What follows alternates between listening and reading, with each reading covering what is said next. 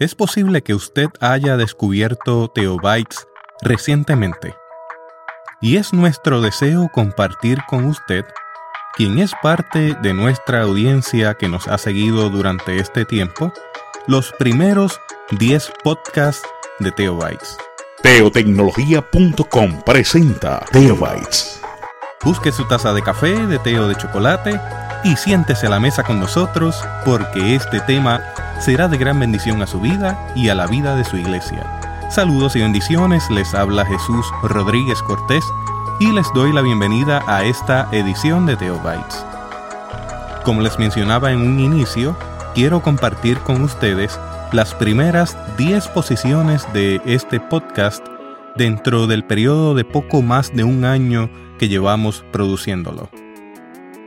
En la posición número 10 vamos a encontrar el episodio número 61, La adicción a la tecnología, donde hemos entrevistado al doctor Daniel Peláez sobre la problemática de la adicción a la tecnología y detalles a tomar en consideración.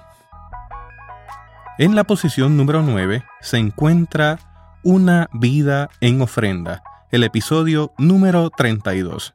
En el mismo entrevistamos a el reverendo Luis del Pilar Piñero, quien nos brinda una travesía a través de su vida de testimonio en una pastoral impactante. En la posición número 8 se encuentra un podcast titulado Nómadas, Exiliados y Pródigos, en el cual entrevisto al reverendo Eliezer Ronda sobre el acercamiento que debe tener la Iglesia con las generaciones emergentes.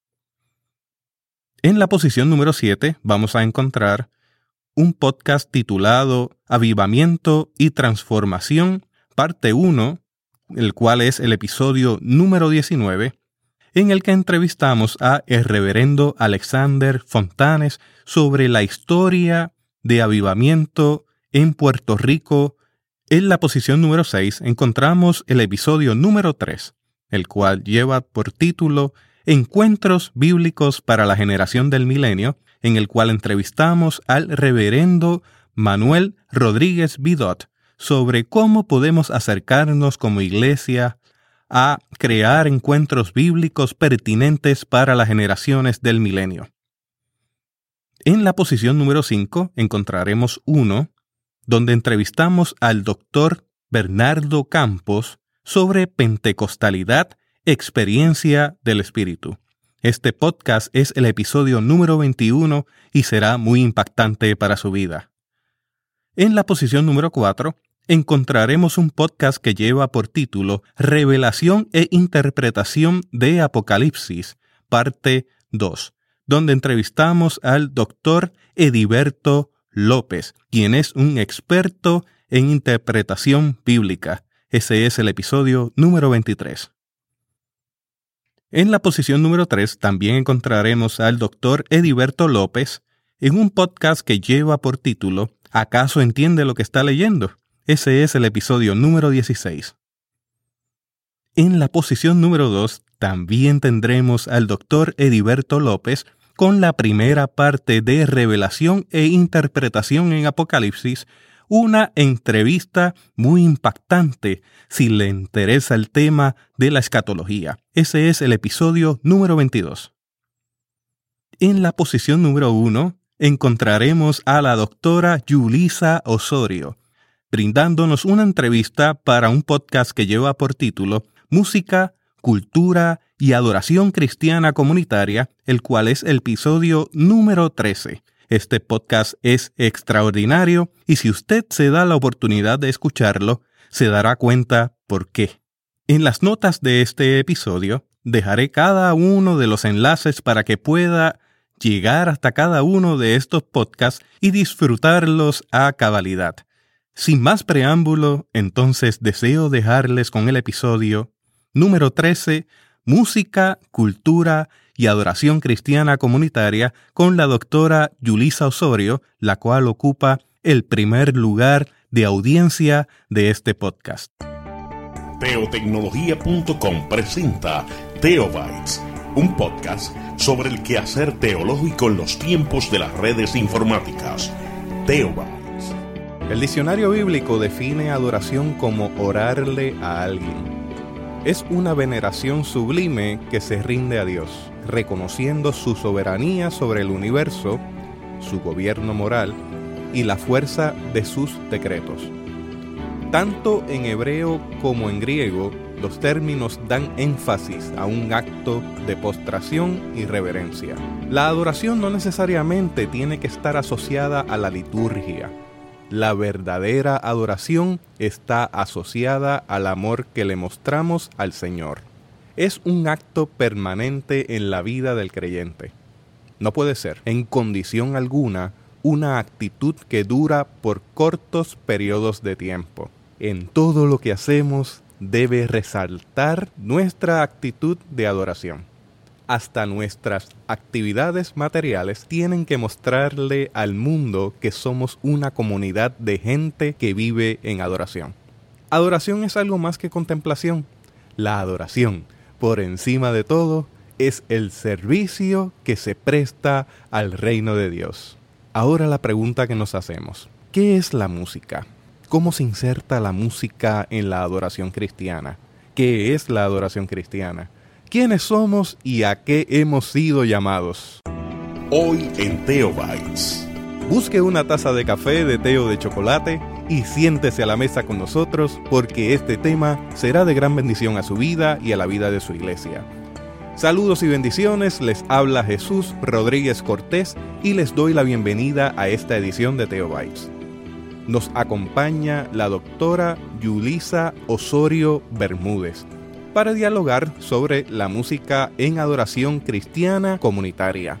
Yulisa posee un bachillerato en educación musical de la Universidad de Puerto Rico en Río Piedras, una maestría en educación musical en el New York University. Trabajó como profesora a nivel escolar y en el programa de maestría en educación musical en el Conservatorio de Música de Puerto Rico.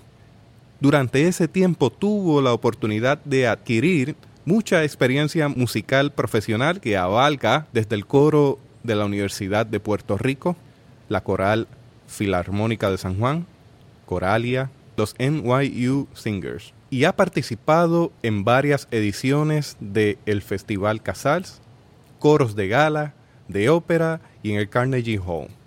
Luego fue a Irlanda del Norte a hacer un doctorado en etnomusicología con un proyecto de tesis enfocado en analizar la relación de la música en el proceso de la construcción de las identidades, particularmente la de género y la religiosa.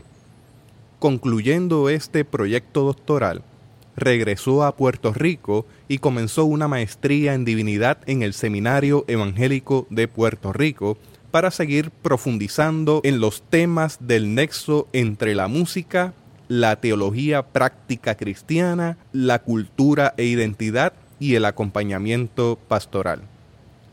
En este punto del camino, Yulisa se gradúa en los próximos meses, en el mes de junio para ser más exacto, y actualmente se congrega en la Iglesia Cristiana Discípulos de Cristo en University Gardens, Río Piedras, Puerto Rico. Allí se desempeña como directora del Ministerio de Adoración. Actualmente se desempeña también como maestra de música y directora de servicios pastorales de un colegio en Toabaja, Puerto Rico. También es profesora de la Universidad Interamericana Recinto Metropolitano en su departamento de música popular. Es directora del coro del Seminario Angélico de Puerto Rico. En estos momentos también se encuentra en un proceso de candidatura a un ministerio reconocido a nivel pastoral dentro de la denominación Discípulos de Cristo, donde allí busca enfocarse como recurso dentro del área de música. Pero sobre todas las cosas, Yulisa ama al Señor y le sirve con pasión en toda encomienda que cae en sus manos. De Yulisa puedo decir que es una gran amiga, es perfeccionista, entregada a cualquier labor encomendada, muy dispuesta y de Yulisa también puedo decir que posee una de las voces más dulces que he escuchado. Así que Yulisa, te doy la bienvenida a Teo. Gracias Jesús, muchas gracias por esta invitación, que Dios te bendiga mucho a ti también. Yulisa, ¿cómo definimos la música? Para comenzar por definiciones y de tal manera que podamos ir en crecimiento en el desarrollo del tema. Claro que sí. La música, si fuéramos a hablar desde el mundo profesional, pues tendríamos que decir que es la combinación de la armonía, de la melodía, del ritmo, del timbre y todos estos elementos musicales para poder comunicar alguna expresión sentimental o, dicho de otra manera, para comunicar un sentimiento. Y esa parte de comunicación de sentimiento es muy importante a la hora de definir música porque de alguna manera algunos animales, los pájaros, las ballenas, siempre tienen otros unos métodos de comunicación que podrían a nuestro oído parecer también música. Así que si fuéramos a hablar desde ese punto profesional, pues tendríamos que hablar de esa unión de todos estos elementos musicales para comunicar un sentimiento y que está hecho por el ser humano. Sin embargo, no podemos definir, o por lo menos pienso que no se debe definir la música, si no hablamos un poco del área espiritual y del área emocional del ser humano, más allá de su capacidad auditiva. Y es que para mí la música es una vía fundamental de comunicación antes que nada. Yo creo que le provee a las personas un medio para compartir sus emociones, sus intenciones, aquellas cosas a las que le da valor, o sea, sus valores, aun cuando quizás sus idiomas hablados no pueden comprenderse. Es ese medio que convoca, que unifica y por eso podemos tener ritmos que a lo mejor nunca hemos compartido con la persona que está a nuestro lado, pero estamos en un entorno donde hay bomba o hay plena y de momento todos nos volvemos una comunidad puertorriqueña. Así que es un medio para convocar, para unificar. Se dice incluso que es ese medio de expresión comunitaria el más efectivo, de hecho, comparado con otros medios. Es también el arte de mayor difusión del mundo, pues tenemos la literatura, tenemos el arte teatral, tenemos el arte dibujado, esculpido, pero el arte auditivo, la música, se dice que es el arte de mayor difusión del mundo. También yo digo que es un lenguaje de expresión de Dios. No lo digo yo nada más, pero yo cada vez estoy más convencida que como Dios trabaja directamente con los corazones de la gente, usa un medio con el cual puede conectar directamente. Es una construcción totalmente humana para poder combinar todas esas cosas y por supuesto, es uno de los vehículos de la adoración. Me encanta cómo definiste adoración al principio. Yo pienso que la adoración es un estilo de vida y yo tengo que adorar a Dios mientras estoy comunicándome con mi jefe o con mi jefa y tengo que adorar a Dios mientras conduzco por las carreteras de este país. Pero cuando estoy en comunidad, en mi comunidad de fe, utilizo mucho la música como medio de adoración a Dios se facilita el poder comunicarme con Dios, el poder llegar hasta el trono de Dios de alguna manera, eh, aun cuando mis palabras no pueden hacerlo. Y quizás lo que me salen son lágrimas en los ojos, pero entonces la música sí me ayuda más. Y yendo en esa dirección, acabas de definir algo sobre adoración. Tengo un comentario. Con respecto a la música, la música une a un pueblo. Eso es así. Tiene la capacidad de unir pueblos. Incluso tiene la capacidad de unir naciones. Totalmente de acuerdo. Por eso trabajo mucho la música y la identidad. Y aunque no tengamos el mismo idioma, Correcto. podemos entendernos a través de la música. Eso es así. Sobre la adoración es interesante. Y me gustaría que lo definieras un poquito más a fondo. Porque las personas ven alabanza y adoración como algo que ocurre dentro de una actividad cultica yo voy al templo a adorar. Y se ve que la adoración entonces es una orquesta o un grupo musical bien montado con unas alabanzas y unas canciones establecidas como parte de la liturgia. Pero ciertamente adoración es más que eso. Ciertamente. Y me gustaría que abundaras un poco. Pues claro, el, la palabra que yo utilizo mucho, que está en el texto, en el Nuevo Testamento, para definir adoración, es proscuneo, que viene del griego, que es esa acción básicamente de un movimiento hacia el frente, donde con ese movimiento hacia el frente yo muestro respeto, muestro una veneración desinteresada a, un ser mayor. más básicamente. Esa es la palabra que utiliza el Nuevo Testamento eh, mayoritariamente y una de las veces que la utiliza es para relatar la visita de los Reyes Magos al niño Jesús. Usa proscuneo. Y partiendo de esa palabra, yo creo que todo lo que hacemos, todo lo que yo hago en mi diario vivir debe reflejar esa actitud de reverencia al Señor. Como decía al principio, pues guiando yo adoro a Dios, hablando con los demás con las demás personas, mi manera de relacionarme con mis familiares, con mis vecinos, con mis cónyuges, con mis compañeros de trabajo, quizás pues en un entorno de trabajo donde quizás reina el chisme, por dar un ejemplo, pues cómo yo adoro a Dios desde ahí. Ahora bien, esa es adoración en mi vida, porque mi vida debe ser para honrar al Señor. Sin embargo, hay una diferencia de cuando yo lo hago en comunidad. Entonces ahí quizás es que está la diferencia. En cuando yo adoro a Dios en mi vida personal, en mi vida diaria, que no debe ser distinta. Pero entonces, ¿cómo lo hago cuando me uno con mis hermanos y con mis hermanas en la fe? Cuando nos reunimos todos para rendirle al Señor esa actitud de reverencia. Yo creo que esa, por lo menos en mi caso, yo la defino así, una adoración como estilo de vida y adoración comunitaria, que es lo que hacemos cuando venimos al templo. Este podcast va dirigido a la pastoral y al liderato laico. A mí me parece que vamos a tener también como parte de la audiencia gente que se interesa mucho sobre la dirección coral y la dirección en general de la liturgia, con la música autóctona de cada país, de cada lugar en donde nos están escuchando. Desde esa perspectiva, como directora, como alguien que tiene esa vocación pastoral, ¿quiénes somos? ¿Y a qué hemos sido llamados dentro de ese entorno? Nosotros somos un cuerpo sacerdotal. El sacerdote era llamado en el Antiguo Testamento a servir, a acompañar, a consolar, a servir de intermediario entre el pueblo y, y Dios.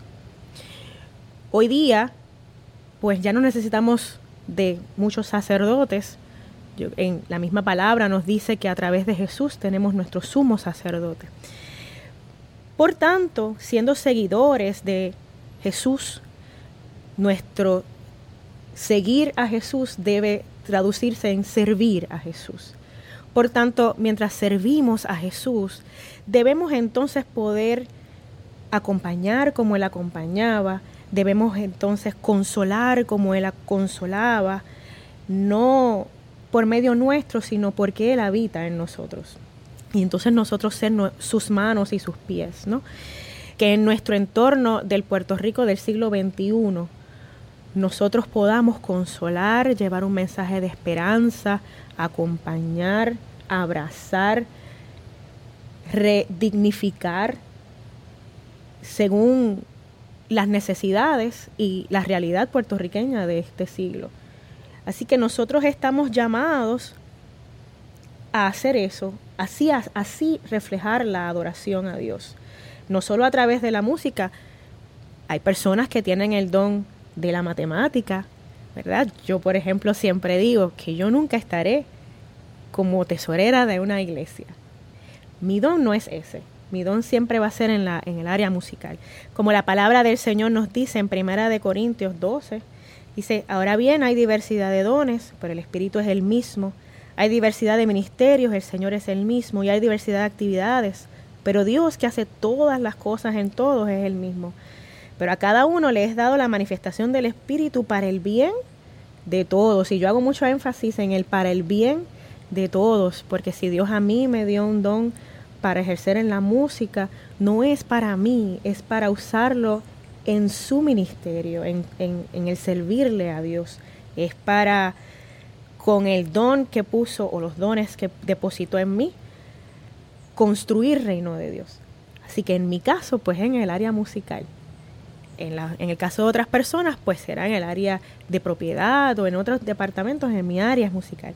Pero todos y todas somos llamados a adorar a Dios como sacerdotes o sacerdotisas desde los dones que Dios nos ha impartido. Somos a la larga el pueblo escogido por Dios para llevar las buenas nuevas al Puerto Rico de hoy.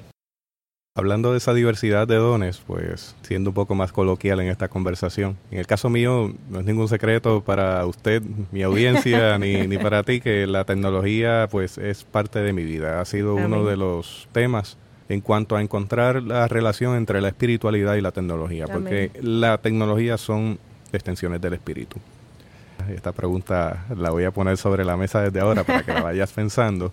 ¿Cómo tú has integrado tecnología claro. sobre lo que haces como directora en todo el quehacer claro. del área de dirección coral? Pero eso nos vamos al final. lo que te quería comentar es que la música a mí me acerca a Dios. Yo tengo, no quiero que se malinterprete, estamos todo el tiempo ante la presencia del Señor. Claro que sí. Pero hay unos momentos tan especiales para mí. A lo mejor te toma por sorpresa lo que te voy a comentar. Pero yo soy guitarrista y bajista. No sabía eso. sí, entonces tengo un bajo que es uno de mis amores. Ese bajo no tiene trastes. Es un bajo lo que se llama fretless en inglés. Entonces me gusta porque tiene el toque limpio. La gente me ve y me dice, ¿cómo tú tocas eso? ¿Cómo sabes dónde está la nota? es que ya uno mide con, los dedos y todo. Y tengo que decirte que son unos momentos tan gratos y tan especiales para mí ser parte de la adoración comunitaria a través de la música. Cuando tengo el bajo en la mano, yo me elevo, yo me pierdo en el infinito. Es una experiencia hermosa. Sí, eh, cuando regreso es una experiencia tan refrescante el servir al Señor por ahí. Yo he tenido que, en mi caso, pues, mi especialidad es voz. Así que yo mayoritariamente canto o dirijo a otros a cantar. Más en el último año y medio me he vuelto a sentarme en el piano. Y aunque yo digo a todo el mundo, yo no soy pianista, en el sentido de que me, se me ponga una partitura al frente, y técnicamente yo no tengo quizás la agilidad para empezar, mi mano es bien pequeña, no porque no fui entrenada como pianista. Sin embargo, sí ya he tenido momentos donde, al igual que cantando, donde a veces he tenido que dejar de cantar, o empiezo a cantar otra cosa que no necesariamente he pensado, y a veces lo hago llorando. Es un poco la experiencia. La experiencia del cántico nuevo. Del cántico nuevo, correcto. Eso ya me había pasado, pero nunca me había pasado en el piano porque como no soy pianista, pero ya me ha pasado, por ejemplo, que, que empiezo, y a veces me ha pasado hasta sola. A veces voy a la iglesia porque me toca ser pianista ese jueves de oración y llego quizás una hora antes porque no me da tiempo a ir a mi casa y, regresar a tiempo al culto. Así que me siento y quizás comienzo a practicar lo que se va a cantar esa noche y me pongo a, experimentar con ciertos acordes y de momento me encuentro que han pasado 15 minutos y yo he tocado otra cosa que yo no había pensado o no la había construido. Es como si de momento dejara de ser yo. Son mis manos, pero es como si de momento dejara de ser yo. Cuando vuelvo, como, como si la conciencia regresara, me he dado cuenta que he estado en una especie de conexión diferente con el Señor. Yo creo que cuando hablamos de adoración comunitaria a través de la música, yo creo que eso es lo que debe pasar. Yo creo que el liderato musical, ya sea a través de un líder o a través de varios líderes de canto, ya sea a través de los instrumentistas, ya sea a través del el canto a capela, no es para que yo luzca o mi talento luzca. Yo creo que es para para yo invitar a mi congregación, a mis hermanos y a mis hermanas a la fe, a vivir o a invitarles a vivir, a convocarles, a que todos y todas nos acerquemos al trono de la gracia, a, a permitir ese espacio donde la gracia de Dios se, se, derrama y que todos y todas puedan llegar a esa conexión espiritual en comunidad, porque aunque ciertamente eso debe suceder, ¿verdad? En, la vida devocional de cada persona, hay un don, una bendición diferente cuando es en comunidad. Por eso yo también defino adoración como ese poder conocer el poder de Dios y hacerme consciente de la capacidad que Dios tiene de fortalecerme. Yo creo que Dios no necesita que yo le adore quien necesita adorar a Dios soy yo. Porque cuando yo adoro a Dios, yo, y verdad, con un corazón dispuesto, reconociendo su señorío sobre mí, como somos seres emocionales, y yo creo que eso hay que celebrarlo también, Dios nos hizo físicos, emocionales, mentales, espirituales, y cada... Y por eso insistimos en el aspecto integral. Correcto. Y, y no, una no es mala, que más mala que la otra, sino que ciertamente, como tú dices, es integral. Pues a través de la música nosotros podemos tener contacto con esa santidad. Yo, yo digo que en esos momentos de éxtasis, por decirlo de alguna manera, quizás no es la palabra adecuada o, se relaciona... Es que ciertamente uno se eleva. Cierta, correcto, pero la éxtasis se relaciona quizás al efecto de, de, sustancias controladas, pero la realidad es que es como un, desconectarse de la conciencia. Pero realmente quien se beneficia a través de, de ese desconectarse soy yo, porque al conectarme con la santidad de Dios, yo siempre digo cuando voy, cuando hablo a la gente, es como si Dios me dijera, vente, siéntate a mi lado y vamos a ver tu situación desde mi perspectiva. Precisamente, la adoración entonces es un espejo donde uno se ve tal como es. Correcto, entonces es un permitirme, eh, eh, es como si Dios me dijera, ven, siéntate a mi lado para que tú veas como yo veo. Y es, mira, tu preocupación económica, mira, vamos a mirar, ves que ya lo estoy solucionando, mira, falta poco. Eh, tu preocupación de, de tu hijo, que está, que llevas orando tantos meses, pues mira, mira lo que yo estoy haciendo. Aunque parezca que no tiene un plan, la realidad es que mira cómo lo estamos haciendo. Así que ten calma, ten paz, yo estoy en control. Así que yo creo que esa adoración musical eh, comunitaria es como esa, esa oportunidad que Dios me da o nos da como comunidad de entonces en medio de nuestra dificultad ver cómo cómo Dios toma el control. Por eso, por esos eh, textos como has cambiado mi lamento en baile, por, eso el, en medio de nuestra derramarnos en, en, lágrimas, en silicio, el Señor puede ser nuestra fortaleza. Pero es por esa experiencia. No necesariamente cuando yo me pare del altar o termine la, el cántico, la solución a mi problema va a haber llegado. Pero uno se da cuenta que el futuro de nuestros temores no es tan terrible como la mente lo pinta. Lo que Dios me permite es fortalecerme, es cambiar un poco la perspectiva con la que yo he enfrentado mi situación y ahora quizás adquiero una perspectiva nueva de mi situación que me permite entonces volverla a enfrentar. Por eso la gente habla de voy a la iglesia a recargar mis baterías y la realidad es que de alguna manera sí sucede. Así que en la adoración a través de la música debe invitar a que como comunidad eso suceda. Había, este Kierkegaard, por ejemplo, hablaba de, de la iglesia como un teatro. Lo único que la audiencia es uno solo, es el Señor. Y yo creo que de la misma manera que los músicos, los actores, las actrices, se esfuerzan tanto para, que la, para agradar a la audiencia, ¿cuánto más no nos debemos entonces esforzar por ofrecer una adoración genuina a la audiencia mayor?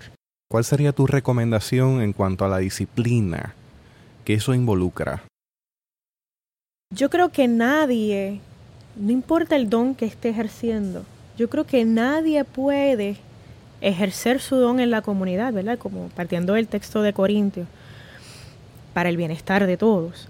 Nadie puede ejercer su don si no comienza con un conectarse individual diario. Yo creo que el ejemplo mayor de adoración es Jesús.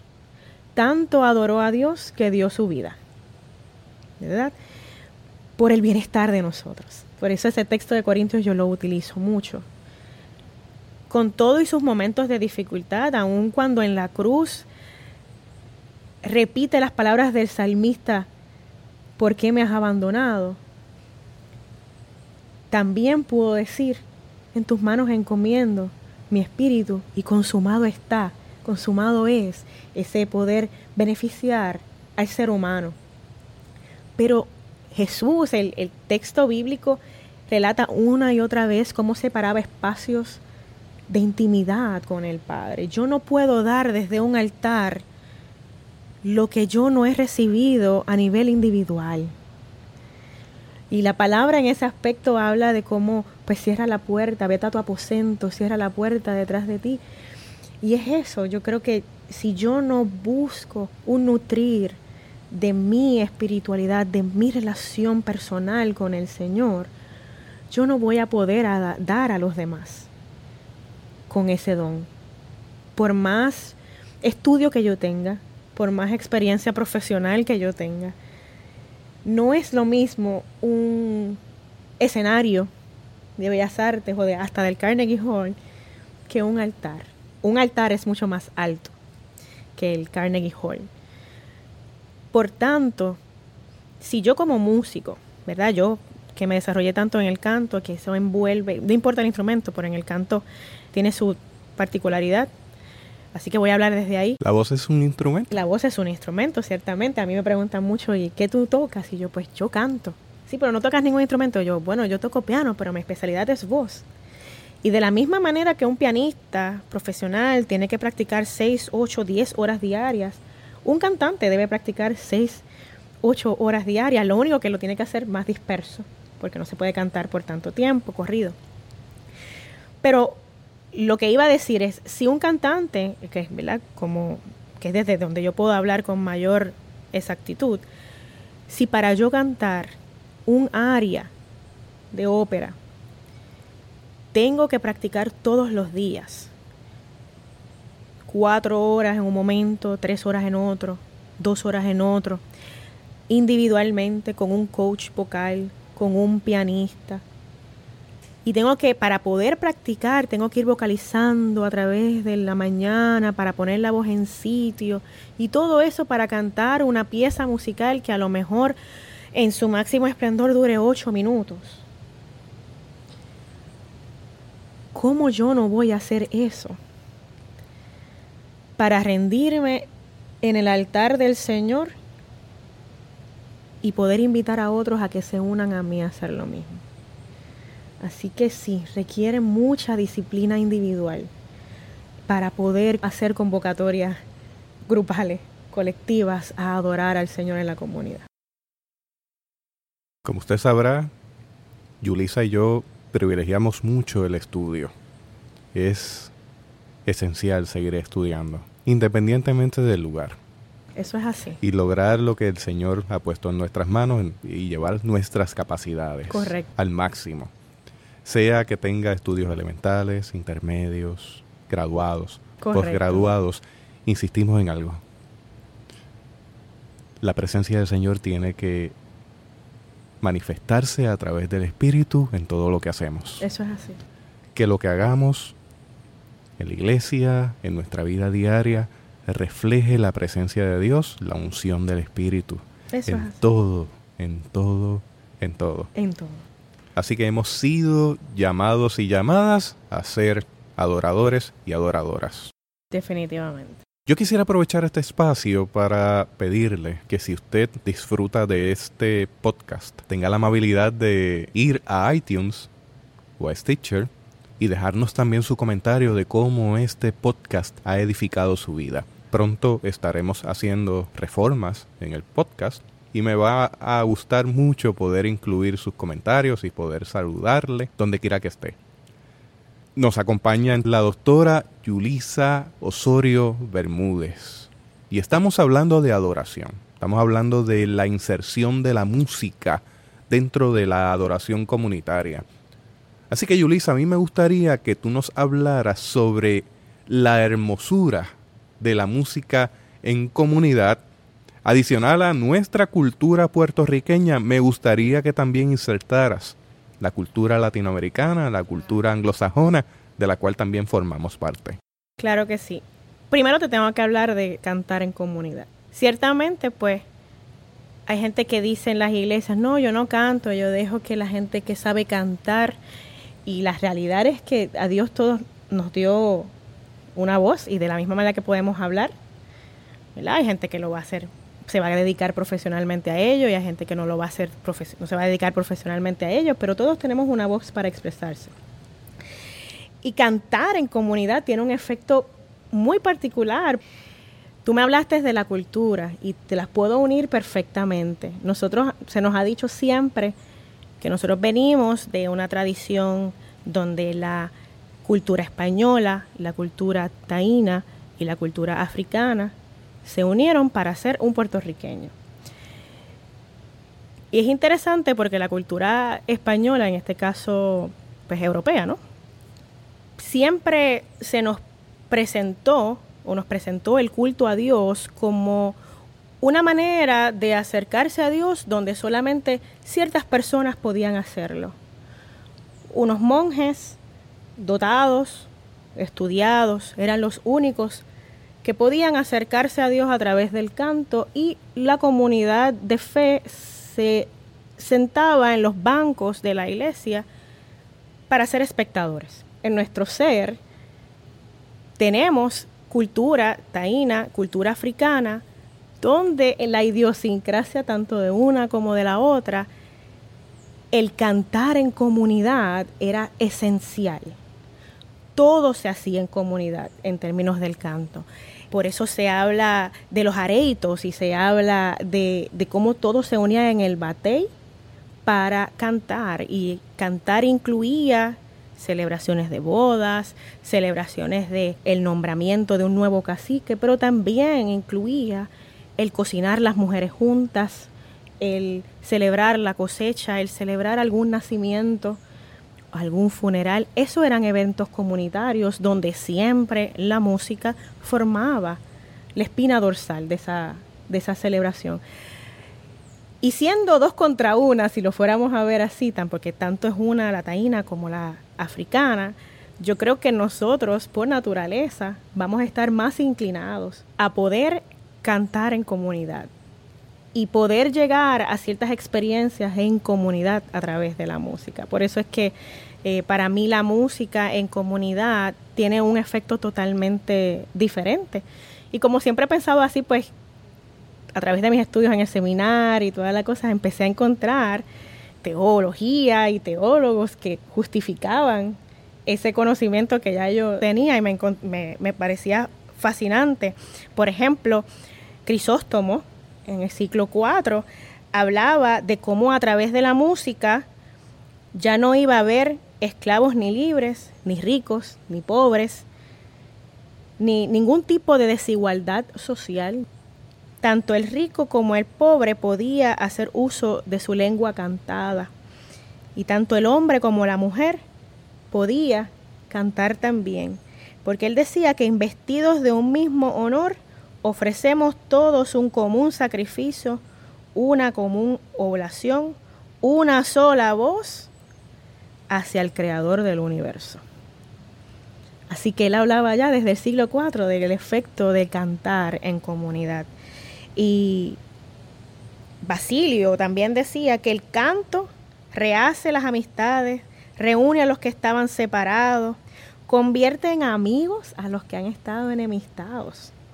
Porque ¿quién es capaz, esa parte de su cita me encantaba, quién es capaz de considerar como enemigo a aquel con quien ha elevado una misma voz hacia Dios? Por tanto, el canto de salmos, decía Basilio, y cánticos inspirados nos procura o nos mueve al mayor de los bienes que es la caridad. Así que cantar en comunidad es una entrega. Es una entrega, totalmente. Y, y todas esas asperezas que quizás puedan haber, se van limando también. Y no podemos no cantar en comunidad sin incluir nuestra cultura. Porque como decía al principio, aunque somos producto de tres culturas, son dos de ellas las que le daban o privilegiaban el canto en comunidad. Nosotros hoy día estamos en un entorno puertorriqueño en las iglesias donde se tiende a importar mucho de lo que cantamos. Y eso parte mucho desde nuestra realidad colonial. Los españoles llegan a Puerto Rico e imponen esta manera de adorar a Dios, donde todo lo que se hacía antes no servía, todo lo que los taínos tuvieran no servía. Esta era la verdadera religión, esta es la verdadera manera. Y tuvimos sobre 400 años de eso. Luego llegan los americanos. Y volvemos a vivir lo mismo, lo único que ahora no era desde un lente europeo, ahora era desde un lente anglosajón. Pero se sigue perpetuando esa idea de que todo lo que viene de afuera es mejor que lo nuestro. Y es interesante en esa línea histórica porque en la época o en la década de los 30 hubo un choque con respecto a eso. Se tocaba y se cantaba con órgano, pero hubo un grupo de puertorriqueños y puertorriqueñas que formaron parte de un movimiento de avivamiento del espíritu que comenzaron a integrar guitarra, guiro, maracas, congas, y esto trajo un roce con aquellas personas que habían traído el Evangelio en su cosmovisión, con gente que había aprendido que a Dios se le adora de diversas formas y de diversas realidades, desde diversas culturas. Esto llegó al punto donde los misioneros le pusieron cadenas y candados a las puertas y ventanas de la iglesia. Y aquella gente que estaba en el movimiento del espíritu agarraba aquellas cadenas y candados y los rompían para entrar al área del santuario. Adorar desde su realidad. Esto fue una lucha grande. Eso fue una lucha grande. Yo he estado trabajando con este tema recientemente o más recientemente y cuando los americanos llegan, llegan con, con sus himnos. Y todos esos himnos que estaban en el librito azul que tenían muchas iglesias, el himnario de vida cristiana, que era un librito azul pequeñito donde está Juan Grandegel y está A solas al huerto yo voy. Todos esos himnos son traducciones. Nada de lo que está en ese himnario es netamente puertorriqueño. Ciertamente esos son himnos que marcan nuestra espina dorsal y no los vamos a eliminar, aunque fueran traducciones no podemos olvidar que en el Puerto Rico de esa época había mucha música fuera de las iglesias. Particularmente mencionaste eh, la década de los 30, pero esa década desde el 20, el 30, son momentos musicales muy fecundos en Puerto Rico. Esa es la época donde empiezan a salir los famosos cuartetos, que el cuarteto Mayarí, etcétera, etcétera. el asunto de eh, la música eh, a través de la guitarra, del cuatro puertorriqueño, el bongo, se da en todas las celebraciones del puertorriqueño de la época, para todo el tiempo. Sí, tanto así que Rafael Hernández, el compositor de Preciosa y el compositor de tantas otras piezas, precisamente su lamento borincano, sale loco de contento con su cargamento para la ciudad, para la ciudad. Más o menos se ubica para 1928, 29. Así que hay mucha guitarra, mucho cuatro, mucha maraca, mucho guiro, fuera de las iglesias. El puertorriqueño que empezó a ir a las iglesias, de alguna manera se empezó a ver, musicalmente hablando, claro está, dividido, porque en la iglesia los misioneros les decían que para adorar a Dios era nada más con estos himnos y con esta instrumentación, que era piano u órgano nada más pero en su resto de su vida diaria eh, está acostumbrado a escuchar cuatro, guitarras, maracas, guiro, bongo. Entonces es un poco, esa dicotomía se empieza a, crear y llega un momento en que ya la gente empieza a cuestionarse y se empieza a dar lo que es el avivamiento en Puerto Rico, donde claro está, se manifestó de muchas maneras, pero una de sus manifestaciones fue a través de la música. De hecho, estaba comentando con el compañero pastor eh, Alexander. Quien va a estar en este podcast pronto para hablar de avivamiento. Ah, vamos a hablar de avivamiento posiblemente de los 30 y vamos a hablar de uno que se habla muy poco, el de los 70. Perfecto. Pues te lo puedo hablar de los dos desde la parte musical. Yo comentaba con Alexander, porque después la especialidad de Alexander es historia. Y, yo le decía a Alexander, yo no encuentro mucha información sobre la parte eh, que hable o detalle la música en las iglesias de estas épocas, porque sí hay pues diarios de los misioneros, etcétera, pero siempre hablaban desde el crecimiento, de cuántos miembros tenían, o hablaban de los proyectos sociales, en el caso de los discípulos de Cristo, pues el asunto de los orfanatos, etcétera, etcétera, de la preparación de los futuros pastores.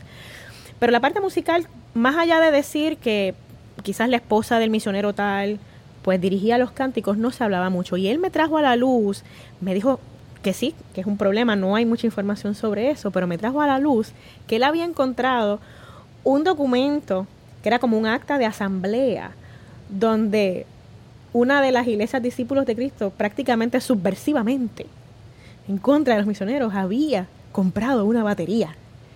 Y cómo eso sale a relucir en la asamblea y todo ese problema que eso causa porque se había comprado una batería. Pero la realidad es que para los misioneros todo lo que fuera autóctono puertorriqueño no era adecuado.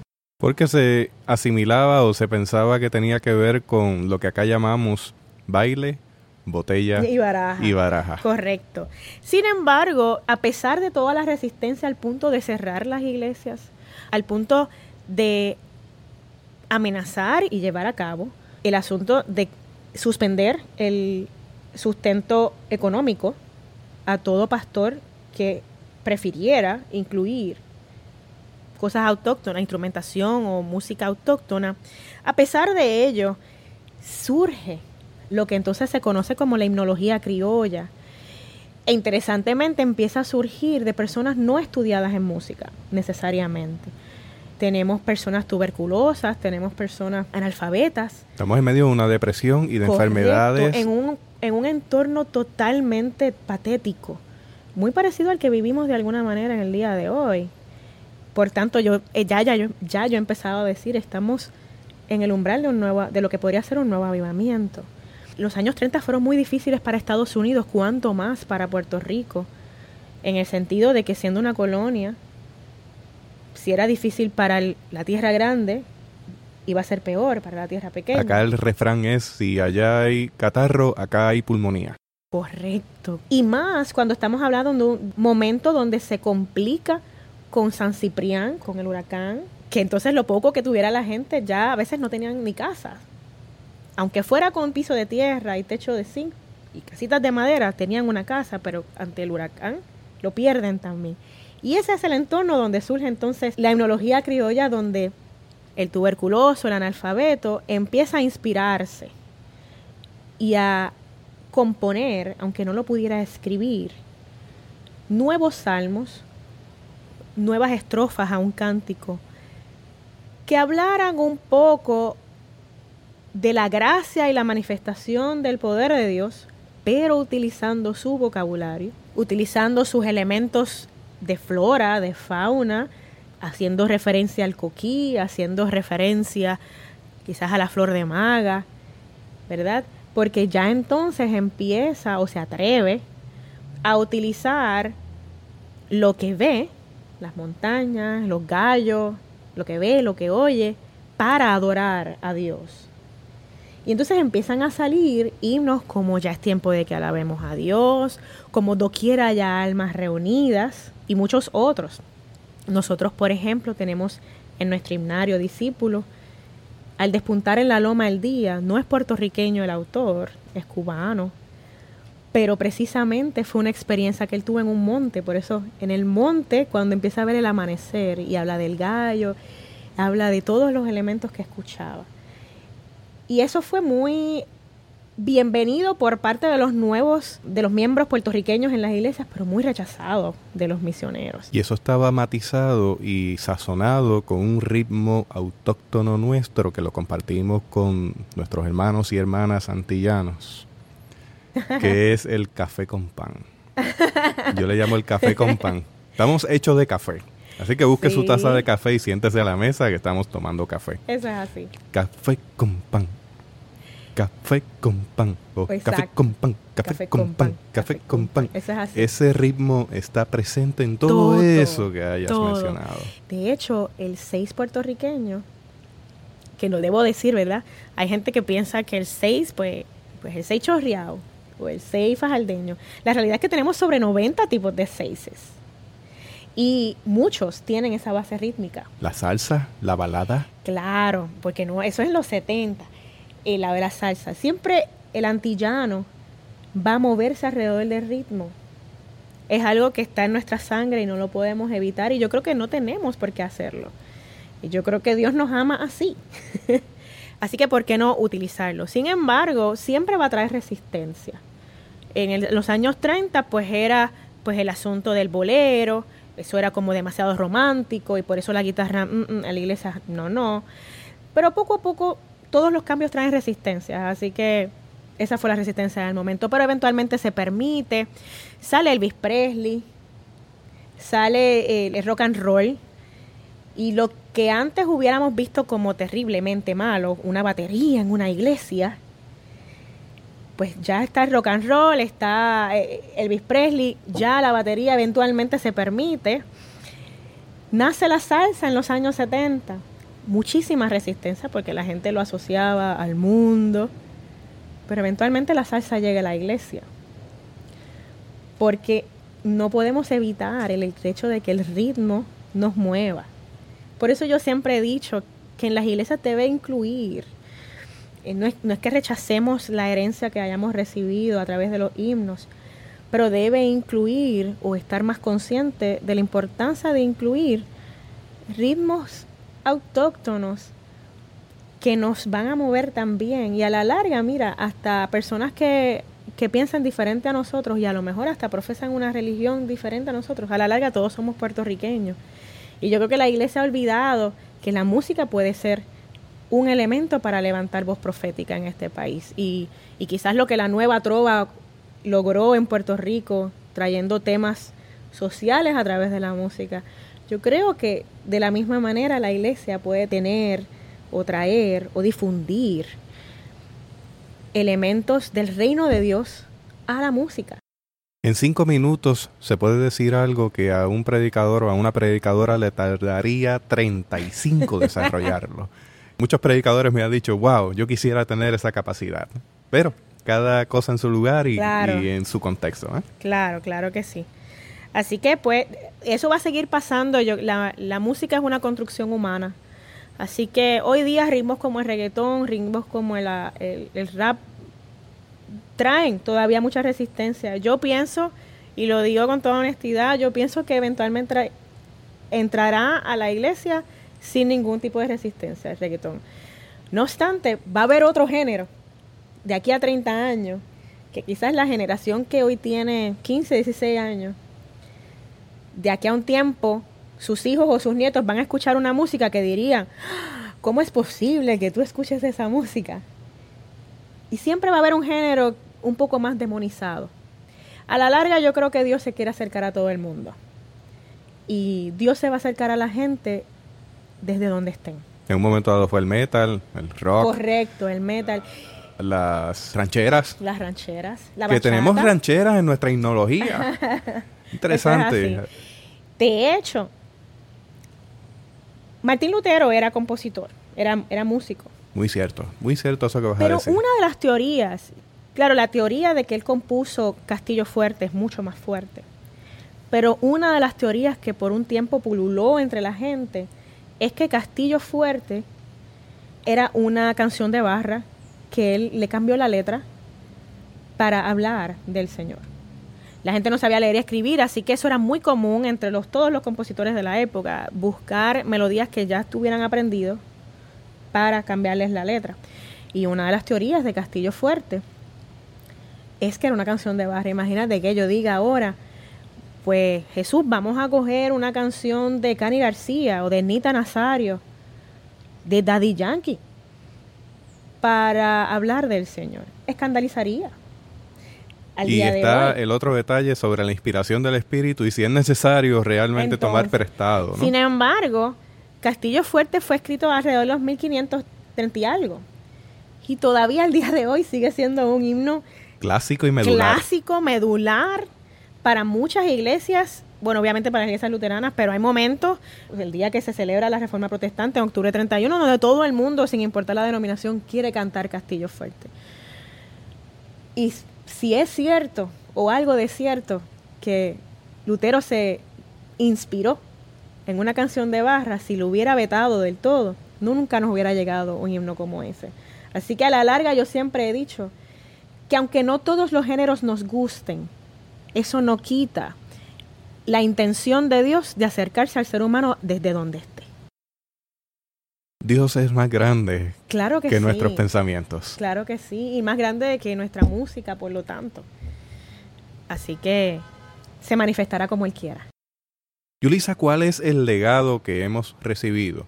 Y en este punto del camino, ¿cuál es el legado que vamos a dejar? Nosotros hemos recibido desde la Biblia un legado de adorar a Dios. De hecho, ese es nuestro primer rol, adorar a Dios. Y por eso la Biblia desde el Antiguo Testamento habla de los levitas, habla de, de cómo ellos, su responsabilidad era dirigir a la gente al cántico a Dios. Así que nosotros, a través de la Biblia, a través de la teología, desde que se escribe de Dios, o desde que se habla de Dios, hemos recibido esa intencionalidad de adorar a Dios y particularmente pues a través de la música. Ahora bien, nosotros también tenemos que dejar un legado y nuestro Puerto Rico de hoy está viviendo un tiempo de demasiada dificultad, de mucha dificultad económica, de valores, de seguridad, de salud. Pero Dios sigue siendo el mismo Dios fiel, el mismo Dios que estuvo con el pueblo desde que sale de Egipto. Y a través de toda la historia hemos visto en repetidas ocasiones cómo aún en los peores desiertos la gloria de Dios se vuelve a manifestar y se vuelve a derramar. Y va desde la Biblia hasta nuestro entorno puertorriqueño, por eso hablábamos ahorita del avivamiento del 33.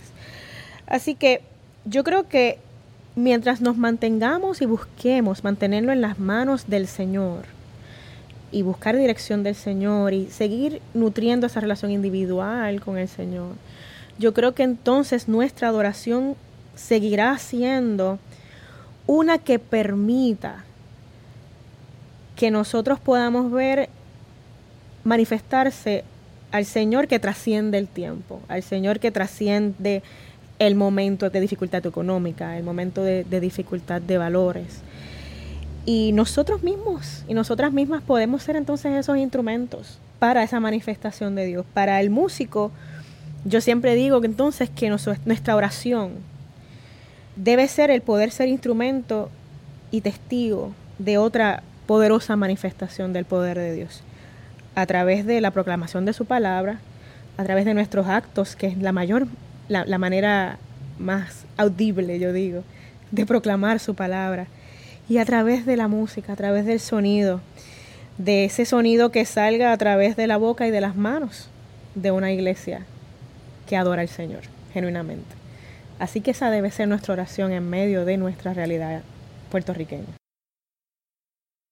¿Podrías cantar una estrofa de un himno significativo para ti? Yo quisiera transmitirle a la audiencia esa hermosa voz. Ah, yo sé que te tomo por sorpresa. Sí, yo creo que una de las canciones que hoy día yo me encuentro cantando mucho. Eh, y no en la iglesia, fíjate. Mm, eh, la he cantado en la iglesia. Pero es más en mis momentos de intimidad con el Señor. Son dos. Una de ellas es la de 33 DC, de Tienes un plan. Que dice, el coro dice, tienes un plan y se cumplirá aún sin respuesta, yo siento tu paz. Tienes un plan y se cumplirá mientras espero. Te voy a adorar. Bienaventurado es aquel que confía solo en ti. Tienes un plan y se cumplirá, mi Dios de poder. Yo creo que ese es uno de los que más yo estaba cantando. Y otro es de Yashira Guidini, el de Te seguiré. El de Si tu diestra me ha traído hasta aquí, no puedo callar puedo callar. Si tu mano hasta aquí me ayudó, no vuelvo atrás. no vuelvo atrás. Porque en ambas ocasiones no se niega la realidad que estamos viviendo. En ambas canciones pues se reconoce que estamos en un momento de dificultad. Pero en el caso de Yashira, pues si tu mano hasta aquí me trajo, no me va a dejar. Algo va a pasar. Y yo no voy a, dejar de adorarte por eso. Y en el caso de 33, quizás todavía yo no veo el plan que tú tienes, pero se ha de cumplir, es un poco como Habacuc decía, aunque la higuera no florezca, ni en las vides haya fruto. Yo tuve una experiencia aquí en, en mi iglesia local donde la pastora nos invitó a, en grupos, diferentes grupos, tomar ese texto precisamente de Habacuc, de Habacuc 3, del 17 al 19, y hacer una lectura puertorriqueña del mismo. Eso fue para el tiempo donde la sequía en Puerto Rico estaba en todo su esplendor, donde ya teníamos tres días sin agua y uno con agua. Y en mi grupo surgió esta versión de Habacuc. Dice, aunque el cafeto no florezca, no haya agua en los embalses, aunque los alimentos no lleguen a nuestra mesa y falten fuentes de empleo, aunque la sequía arruine las cosechas, los servicios de salud estén cada vez más limitados, la violencia y corrupción siga inundando nuestro pueblo, a pesar de todas esas adversidades, cantaremos como el coquí siempre a aquel que nos da alas como el guaraguao y nos hace volar por nuestra cordillera. Y recuerdo que yo le dije a la pastora en ese momento, no sé cuánto tiempo me tome, pero yo le voy a dar música a eso. Y en efecto, y le puse como canta el coquí. Y dice, claro, tuve que arreglar algunas palabras, arreglar algunos versos, ¿verdad? Para que de alguna manera hubiera una rima. Pero inspirado en ese texto del grupo, yo compuse este. Aunque el cafeto no florezca y la sequía arruine las cosechas, aun cuando el pan no llegue a la mesa ante el empleo que ya escasea, aunque la dolencia reine en nuestras costas y la violencia haga la gente llorosa, aun si el corrupto llega a fortaleza y la deuda es más onerosa. Aún así, cantaré como canta el coquí, por siempre aquel que como el guaraguao me hará volar por la cordillera. Aún así, Cantaré como canta el coquí, por siempre aquel que como el guaraguao me hará volar por la cordillera. Esa fue mi composición. Qué bello, qué bello. Yulisa, a mí me encanta, me encanta, me encanta, me encanta. Quiero copia de eso. Hay algo que debo puntualizar. Eh, Yulisa está en el nivel mínimo de volumen. Ella está controlando su voz porque estamos en un lugar con una acústica algo difícil y con ruidos ambientales. Y si ella abre esa boca y pone esa garganta y diafragma como es en posicionamiento, tendría yo que editar mucho porque se haría una sobrecarga a la línea. Así que si la usted, usted la está escuchando, la está escuchando en su mínima expresión. Eso lo sé yo que he trabajado también en sonido. Dice la Biblia en Primera de Pedro, capítulo 2, los versículos 9 y 10. Pero ustedes son linaje escogido, real sacerdocio, nación santa, pueblo que pertenece a Dios para que proclamen las maravillosas obras de aquel que los llamó de las tinieblas a su luz admirable. Ustedes antes ni siquiera eran pueblo, pero ahora son pueblo de Dios. Antes no habían recibido misericordia, pero ahora ya la han recibido. Amén. Yulisa, yo quisiera que tú tuvieras una palabra de exhortación para gente que se encarga de la dirección coral, pero no solamente eso. Quisiera también que le hablaras a ese joven, a esa joven que tiene inquietudes musicales dentro de nuestras comunidades de fe y que tienen un llamado del Señor para desarrollarse plenamente conforme al propósito de Dios. Amén. Dios me ha dado la oportunidad de, dar clases a jóvenes, porque pues en mi trabajo en la Universidad Interamericana, en el Departamento de Música Popular, yo diría que, por ejemplo, y cada vez, todos los semestres, hago la misma pregunta y siempre el resultado es el mismo. Un estudiante de la Universidad Interamericana debe coger tres cursos de la historia de la música. O sea, un estudiante que hace el bachillerato en música popular en la Universidad Interamericana, recinto metropolitano, debe coger tres semestres de historia. Y yo he podido dar el 1 y el 3. Siempre pregunto cuántos de los que están aquí son músicos en sus iglesias. Porque en la historia 1 yo tengo que hablar mucho de la iglesia. Y te diría Jesús que siempre, si tengo 20 estudiantes, 15 me alzan la mano. La mayoría llega a estudiar música porque en su iglesia se dio cuenta que tenía una inquietud y un don por la música y decide entonces estudiarlo profesionalmente, porque fue en la iglesia donde se le dio el espacio para crecer. Así que con eso contesto de alguna manera a tu pregunta. Yo creo que la iglesia debe seguir siendo ese espacio para que cada persona pueda crecer.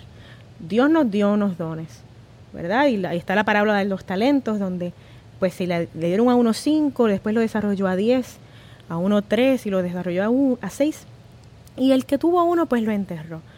Yo creo que la iglesia debe ser ese espacio donde una vez cada persona, cada mujer, cada hombre, cada niño, anciano, cada niña, anciana, joven, una vez identifique sus talentos, los pueda multiplicar y debe crecer. Yo siempre soy de las que me gusta que un joven o una chica, un niño, que muestra un interés en, unirse a, la adoración a través de la música en la comunidad de fe, siempre me gusta darles su espacio. Y a veces me he visto en la posición de decirles, yo te ayudo, con tal de que me digan que sí. Y si eso envuelve, pues reunirme en una parte con esta niña de nueve años que quiere cantar una canción el Día de las Madres pues yo me reúno con ella, aparte, obviamente coordinando con sus padres, para darle más seguridad a la chica cuando se pare en el altar. Una jovencita, guitarrista, que quizás en su escuela empieza a tomar cursos de guitarra y me dice, saqué en la guitarra, te daré lo mejor pues le digo, te voy a avisar entonces en cuándo va a ser el próximo culto donde se va a cantar, te daré lo mejor para que toques guitarra. No, pero yo sola no. Le digo, no te preocupes, va a estar pianista, va a estar bajista, no vas a estar sola. Pero para que empiecen a crecer, porque si no se le da la oportunidad, pues, pues no crecen, no se dan cuenta que pueden hacerlo, que son capaces de hacerlo. Y siempre cuento el testimonio de, de una de las pianistas de mi iglesia, ella empezó con 12 años porque su mamá era pianista también y ella miraba las manos de su mamá y empezó así, sacando una canción a Saqué cuán grande es él. En un arreglo muy sencillo, quizás era acordes nada más. Pero yo veía ese deseo, esa, esa llama. Finalmente, después de entrar a la universidad y, y empezó estudiando en psicología, luego lo dejó y siguió una carrera de bienes raíces, lo dejó. Le digo, ¿por qué no estudias música?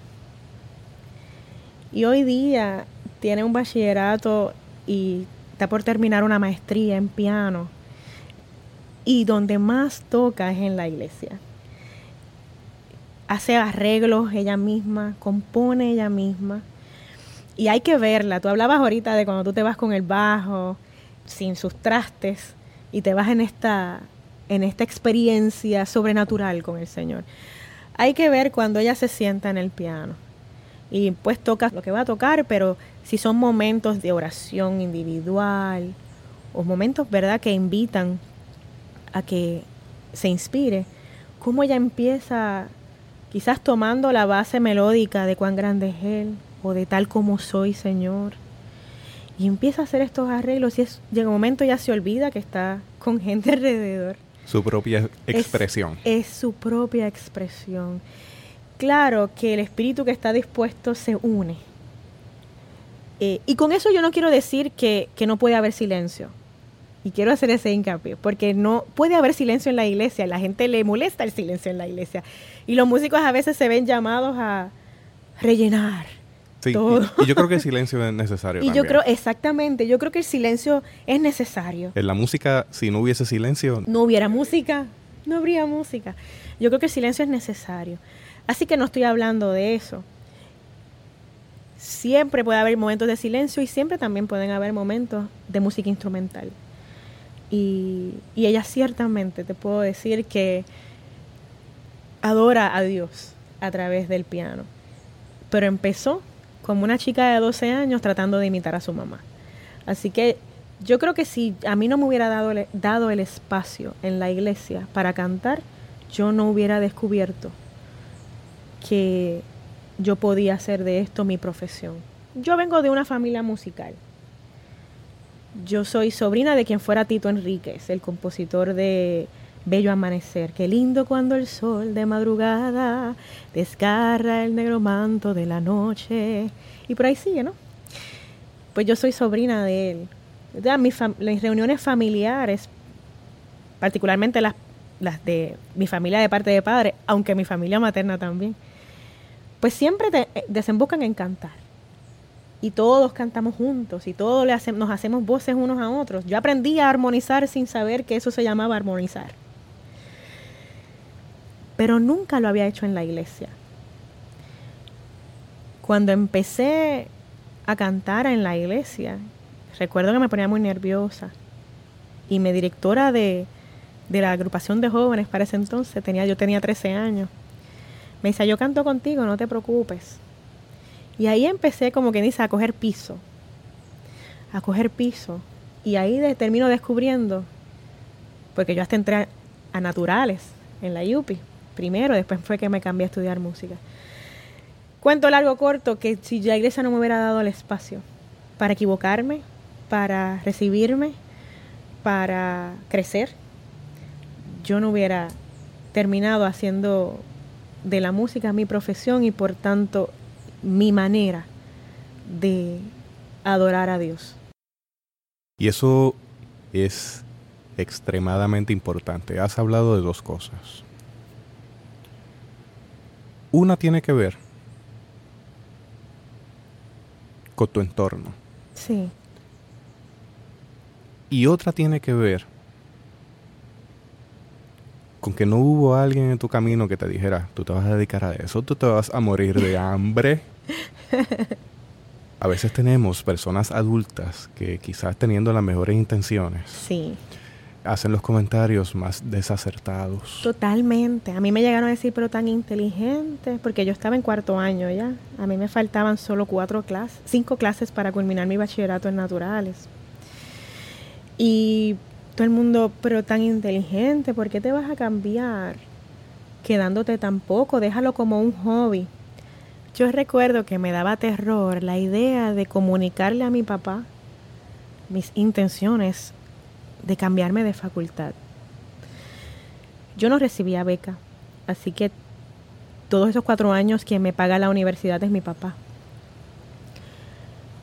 Y yo incluso empecé a acariciar la idea de, pues, termino este bachillerato, consigo un trabajo y luego poco a poco estudio música.